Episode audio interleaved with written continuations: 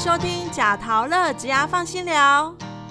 贾陶乐职涯放心聊是由劳动部贾陶乐学习主题馆所提供的 Podcast 平台。在这里，我们将会邀请职涯咨询师一起来聊聊职涯日常、职场困扰，也会邀请各行各业的职人分享属于他们的职涯故事。希望透过节目的陪伴，打造你的职涯地图。让我们成为你的职涯 GPS。如果您对我们的主题以及内容有兴趣，我们的节目在 Apple Podcasts、Sound On、Spotify、Google Podcasts 以及 KK Bus 都可以收听得到哦。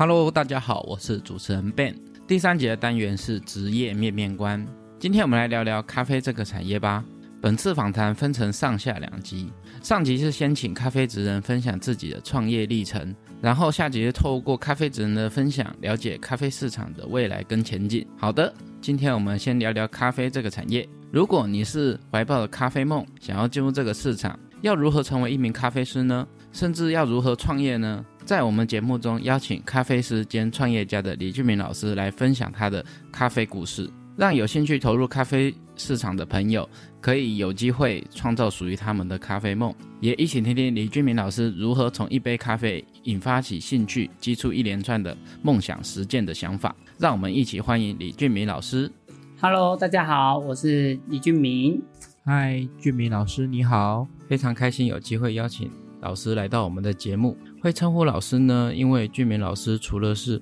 创业家之外，也是各大学校邀约的创业讲师，也多次来到了贾陶乐学习主题馆，分享了咖啡创业及咖啡产业的介绍。今天再度来到了贾陶乐，想邀请俊明老师分享您的求职历程以及创业故事给线上的听众朋友。我想，经由您的故事，对于青年朋友来说，不论是吃苦的精神以及坚持梦想的执着。都值得青年学习及效仿。希望今天您可以跟我们聊聊，并分享您的心路历程，让您的故事对于想要进入咖啡产业的朋友有一些想法及方向。首先，我们想请俊明老师呢，可以有雅音咖啡创办人的身份来简单介绍一下自己。各位的听众，大家好。那很开心今天能跟大家分享我的一些咖啡的一些小故事，跟我创业的经历。那老师，呃，我们知道你大概是是属于亚太创意技术学院毕业的嘛？那请问你为什么会从餐旅行销这个科系呢，去触碰到咖啡这个产业呢？其实我碰到咖啡这块产业，其实一切都是一个机缘。那当时只是一个机缘下，我师傅都送送我一个登山炉，然后教了我人生第一杯咖啡。那我在山上煮咖啡的时候，那我师傅们就说：“哎，你这么喜欢煮咖啡，你为什么不去外面分享咖啡？”那在这个念头，我就觉得：“哎，那我只要我把我的摩托车咖啡结合的话，是不是也可以到外面去分享我的咖啡？”好，其实就是像我们知道，其实老师在学生时期就在做微型创业。那请问现在创业已经迈入第几年了？我现在目前迈入第九年了。好，其实像老师的年纪啊，不到三十岁就已经创业超过九年了。俊明老师，你可以聊聊一下你的创业契机，然后还有就是我们知道俊明老师啊，在大学时期是一杯咖啡都不碰的，那是什么原因让你爱上咖啡呢？那其实一切也是跟刚刚一样，一个机缘下，其实我自己本身是不喝咖啡的。那我在煮的咖啡的时候，有一天我就把它倒掉了。我的恩师就把那看到我把咖啡倒掉，就跟我说：“你自己都不喝咖啡，你凭什么给大家喝？”我在这个念头开始思考了我自己，哎，那我是不是应该开始品尝看看咖啡？那接受它，接呃开始喝喝看。那我从开始喝的时候，其实我刚开始也是喝加入牛奶的咖啡，慢慢的开始才喜欢咖啡这个。部分，然后慢慢才开始喝黑咖啡，然后各个各式各样的咖啡类型。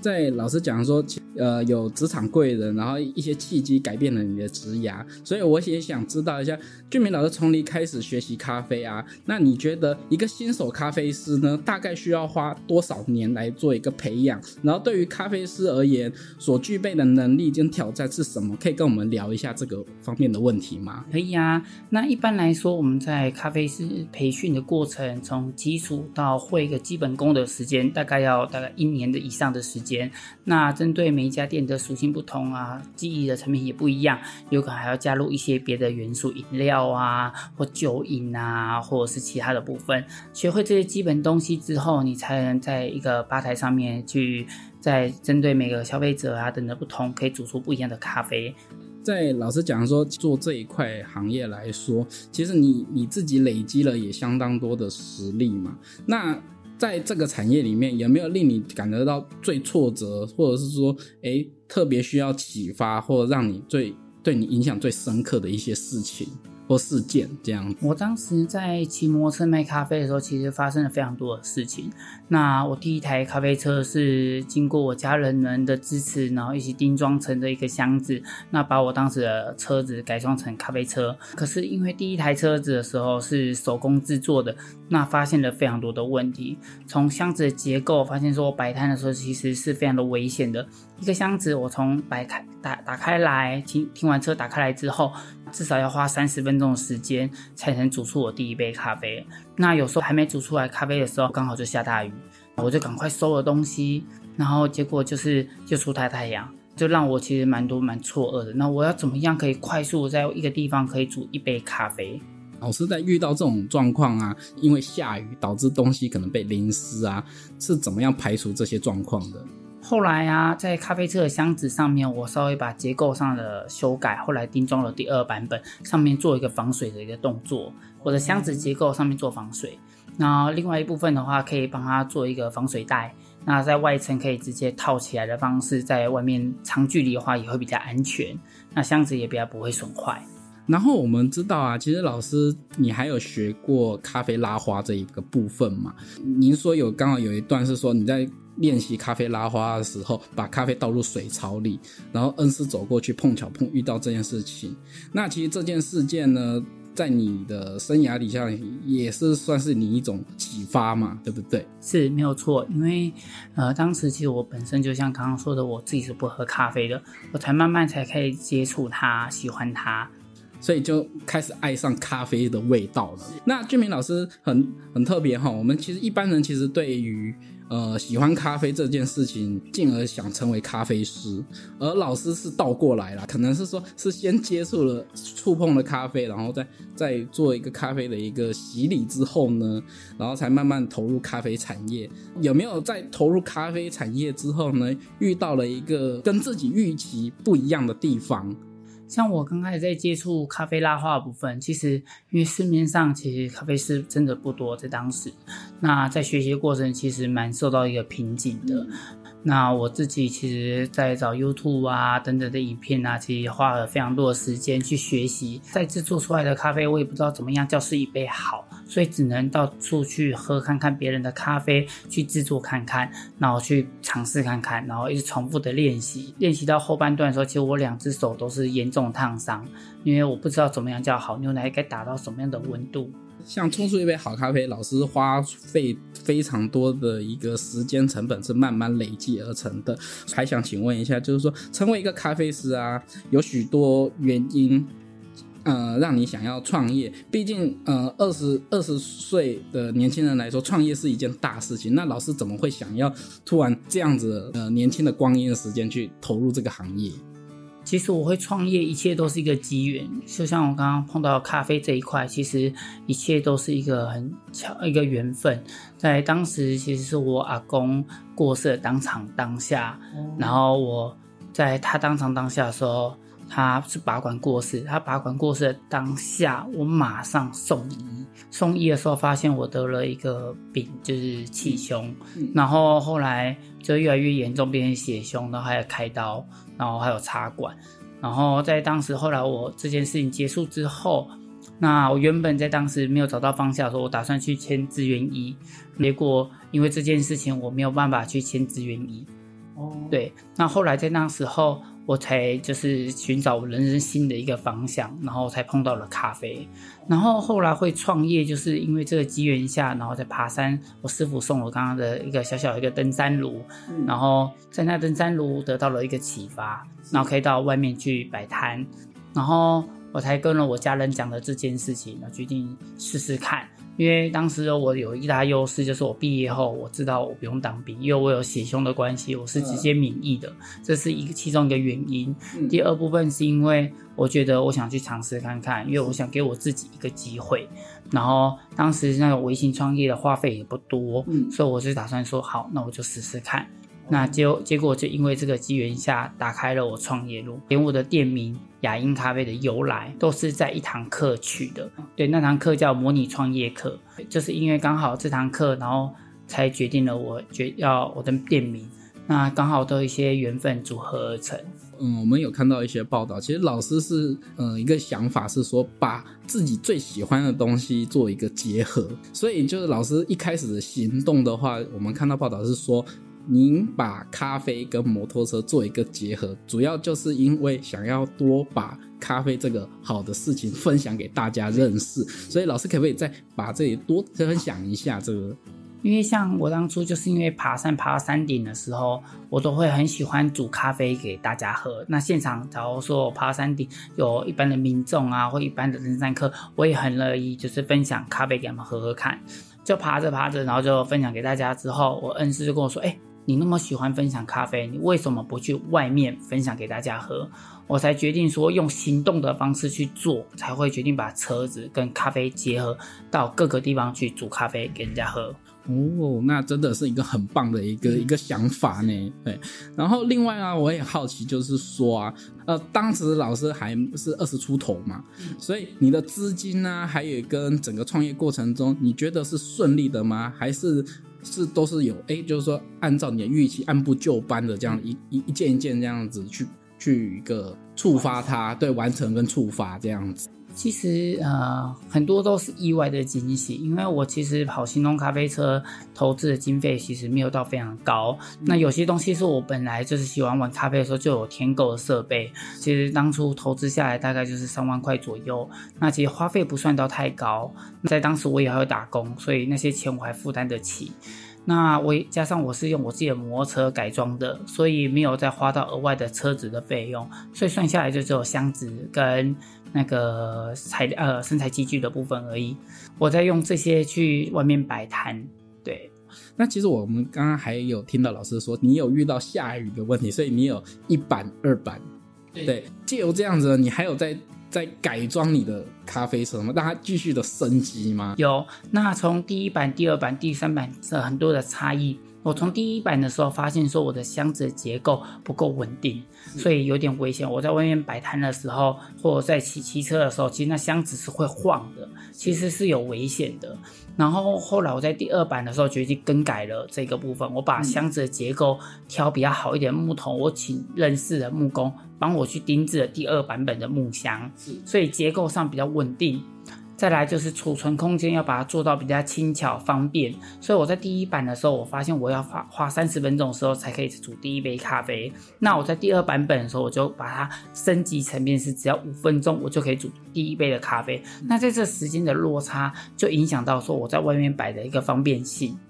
所以其实老师会一直改版自己的行动咖啡车的，就是从经验不断的汲取之后去做一个调整跟优化它的每一个阶段。对，对，就是在每一个阶段，你会发现说这个箱子遇到了什么问题，我在下一个版本的修正。那我修正到第三版本，我觉得是最完美的一个一个版本，因为第一版本的时候箱子结构不够稳定，嗯第二个版本的时候箱子过重，所以很多人牵不动。那第三版本我把它轻量化，然后结构也稳定化，然后设计比较理想。当初第二版本只要五分钟，第三版本我只要五十七秒就可以煮第一杯咖啡。对，所以箱子的结构设计上面就花了很多的心思在上面。嗯，这样其实是是是一个不错，因为其实我们在创业，其实就是不断累积经验，经验的传承，然后一直在改修改自己的一个商业模式跟一个商业的文化的部分。好，那我还想请问一下，老师知道，其实大台湾人是最爱创业的，其实新闻媒体都有在讲这件事情。我们在想说，其实人人都有创业梦啊，十个创业家可能也许只有两个成功，那你怎么去规划你的创业的一这件事情？可以跟我们分享一下这件事情吗？其实这跟我自己的个性有一个很直接性的关系，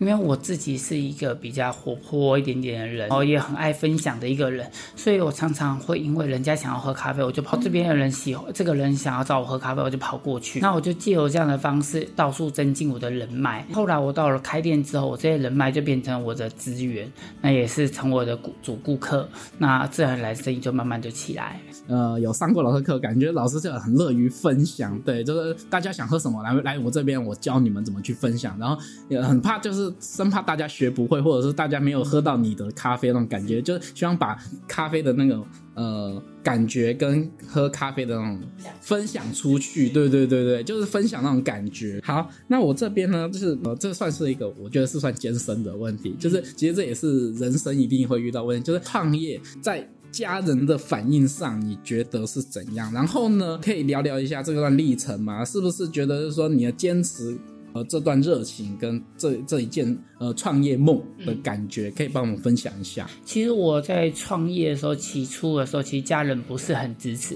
因为他觉得说你这样子创业这样可以吗？那么危险。然后，要不然就是我刚开始在学的时候，其实我在我离家里算有一段距离，我在苗栗读书，那时候常常就是一个月、两个月我才回来家里一趟，而且有可能就来大概回来个几个小时，我就跑回去继续继续用我的咖啡东西。那我家人觉得你到底在干嘛？你每天到底在干嘛？然后总都不回来，所以后来。呃，我才他开始在脸书上面，他们看到了我每天在分享咖啡的东西，慢慢的看之后，有一天的晚呃，就是假日，他们突然就跑来找我，就跟我说，你呃，他想来看你到底在干嘛。那刚好呃也遇到我的恩师，然后他们就刚好坐下来了聊了起来，然后看到我在做的东西，我也实际做了咖啡呃饮品等等给我的家人喝。那在当时的时候，我家人喝完之后才知道原来我在干嘛。然后他们慢慢的才接受我去做这件事情。其实我在微信创业准备跑做第一版的咖啡车的时候，我最担心我的家人支不支持我。那其实我想了很久，我把这件事情告诉了我妈妈，然后我妈妈二话不说，好，你就去做。这也算是我第一次得到我妈妈的认同，愿意让我可以去做我想做的事情。嗯，因为以前我妈妈都大部分都比较偏，会有一点半否定，就觉得你这样子可以吗？你这样花那么多钱，到底在干嘛？是第一次，他比较主动的说，啊，你可以去试试看。然后我家人，我的我的 logo 是我我姐姐帮我画的。字体是我姐姐另外一个姐姐帮我画的，然后箱子是我哥哥帮我一起钉装的，当时铁架是我爸爸帮我烧的，所以同时是家人的支持下，才让我可以做创业这条路。嗯，我真的觉得创业这条路啊，其实家人的支持非常的重要，而且感觉老师的创业最后大家是，哎，家人是全力在协助你创业这种啊，我觉得这已经一定是倍感窝心，对，因为这这是一个很温暖，因为如果家人没有得到家人支持的情况下，其其实，在做这件事情，其实会感觉就是说，哦，我做这件事情，其实。少了一个呃，我说出自己困难的一个一个对象，很难去跟他们说我在干嘛。对对对，很难，真的就是说，可能家人如果都没有在关心你在做什么事情的时候，真的会觉得说，哎，我在做这条路是对的吗？会开始质疑自己这种感觉。那其实这这一条这段路都会遇到很多事情，像我呃刚跑新东咖啡车的时候遇到这个问，就是准备要做这件事情，其实我也遇到这个问题。我开店的时候也遇到了第二个问困难，是在当时。我要开我开店的时候，其实我家人呃就觉得说，哎，你每天这样子卖一杯咖啡，你在做什么生意？刚开始生意不好，然后呃家人就觉得说，你每天这样子说，呃一杯一两杯咖啡也没卖什么，然后做一整天，那你到底干嘛？对，然后我就一直花很多时间去参加比赛，然后花很多时间去外面喝别人的咖啡。然后家人也会不支持我，就觉得你都已经有店，你应该先乖乖的顾店，那不应该一直跑乱跑，跑到外面去喝咖啡，或者跑到外面去，呃，就去参加这些东西。对，然后他们也是等到偏后面，慢慢有一点成色之后，他才慢慢的可以接受我这样子做。对对对，所以就像老师，其实我觉得是算是一个成功的创业家，因为经营。这九年其实已经慢慢以除了从行动咖啡，然后到自己有自己的店面这样子一路的心路历程。所以当初啊，你从行动咖啡是你的也算是一个缘起，然后也获得许多电视媒体的报道。那你可不可以跟我们分享一下你自己觉得成功的原因是什么？是，我觉得成功原因是因为我的个跟也是跟我的个性有关，因为我很乐于分享我自己喜欢的东西。那我从早到晚，其实只要人家有有想要问我任何的问题，我都几乎就是你只要电话打给我，我都可以马上跟你讲解啊、我的想法，然后也会因为你的需求，我可能会亲自跑下去。我自己常常北中南到处跑，那有可能北部其实他我根本不认识，那只因为有这个想法，我就因为这个我跑到他那边去现场跟他讲，其实我也没有收费用，我纯粹只是因为我喜欢这个东西，跑去跟他分享，那自然而然，然后我的人脉也慢慢增进，才就是也收入也越来越好，嗯，对，我觉得乐于分享这件事情，其实就像说，哎，人脉就是钱脉，乐于交朋友跟分享，也会让大家开始帮你做一个开拓，这是一个接一个的人脉是串起来的。好，我们这边还想请问一下老师，就是说，呃，经历行动咖啡车之后，哎，可能在真相媒体在报道之后啊，对于创业发展上面会不会有受到什么影响？就是说，哎，其实媒体报道完之后，你你反而被媒体呃呃限制了你一些做法跟影响。嗯，其实我当时得到这些采访的时候，其实我压力也是相反的，也很大，因为反过来很多人都看到这件事情，会觉质疑，会会应该说他们会用他们所看到的眼光在看待你，那就同时我自己身上好像就是要做一个很。嗯，就是我要达到他们所设想的感觉，那会被局限在这个框框。可是这有可能起初就不是我喜欢的一个动作。原本我就很喜欢骑着摩托车去外面分享的感觉，可因为这件事情之后，让我去外面分享，好像就是已经要赚钱的事情。那那种感觉就会稍微会有点不平衡。那我就需要很多的时间去调试我自己的心情。其实。呃，当然就是我们呃做开店、微信创业，或者是开店，都是为了要赚钱，这是一定的。好，其实老师从第现在是第九年嘛，即将迈入第十年这种感觉的话，呃，我认你会认为自己蜕变了什么，或者是当你遇到了呃可能会这几年可能会遇到新的挫折，那你会怎么样去克服它呢？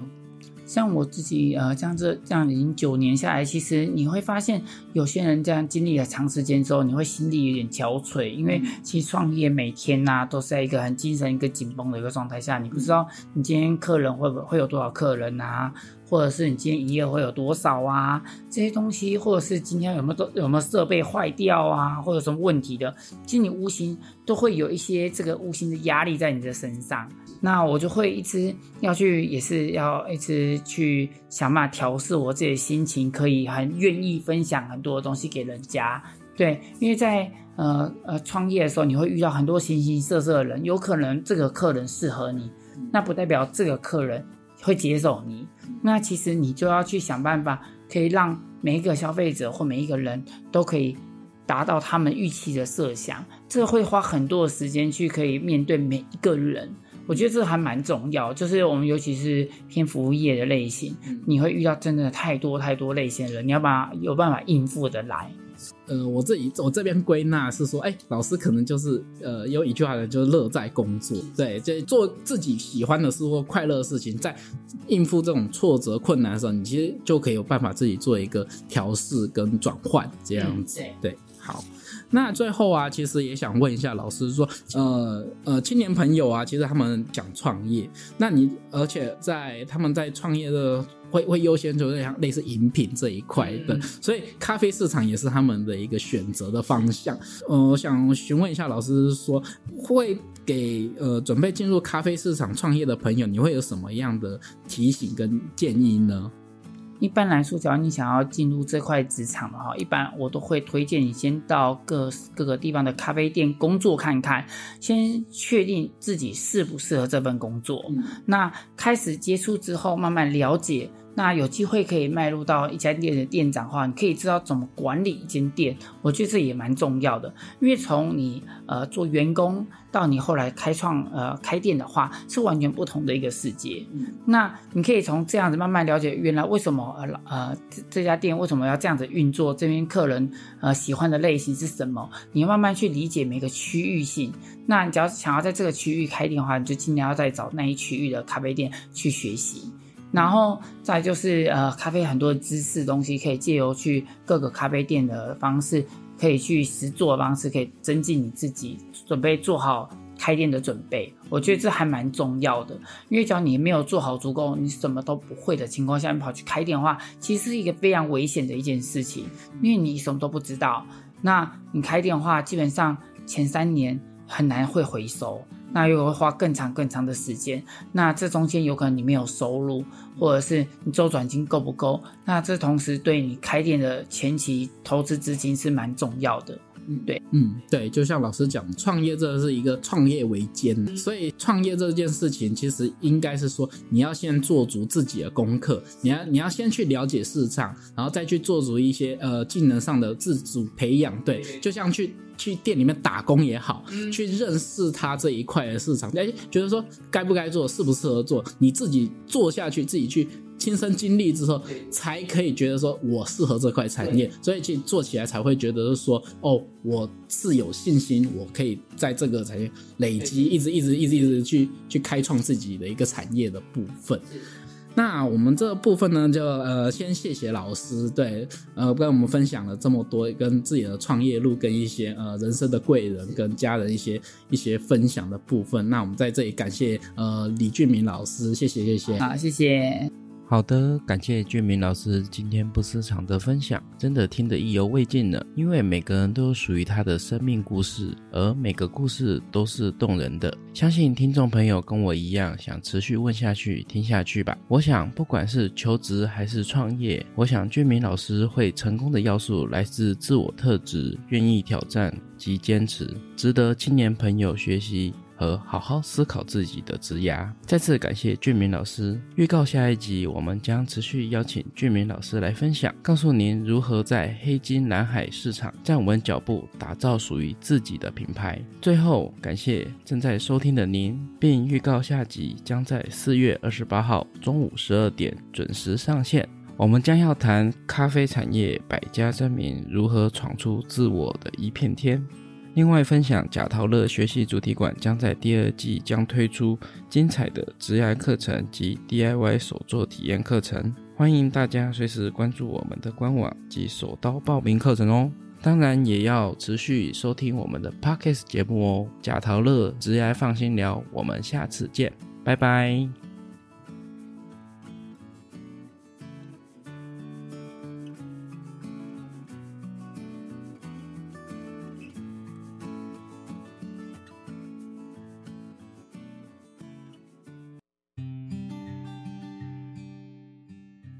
每个人在职业道路上总会面临选择及取舍、迷茫及困境，总会限制自己不知道该怎么做。贾陶乐职业放心聊是您线上好朋友，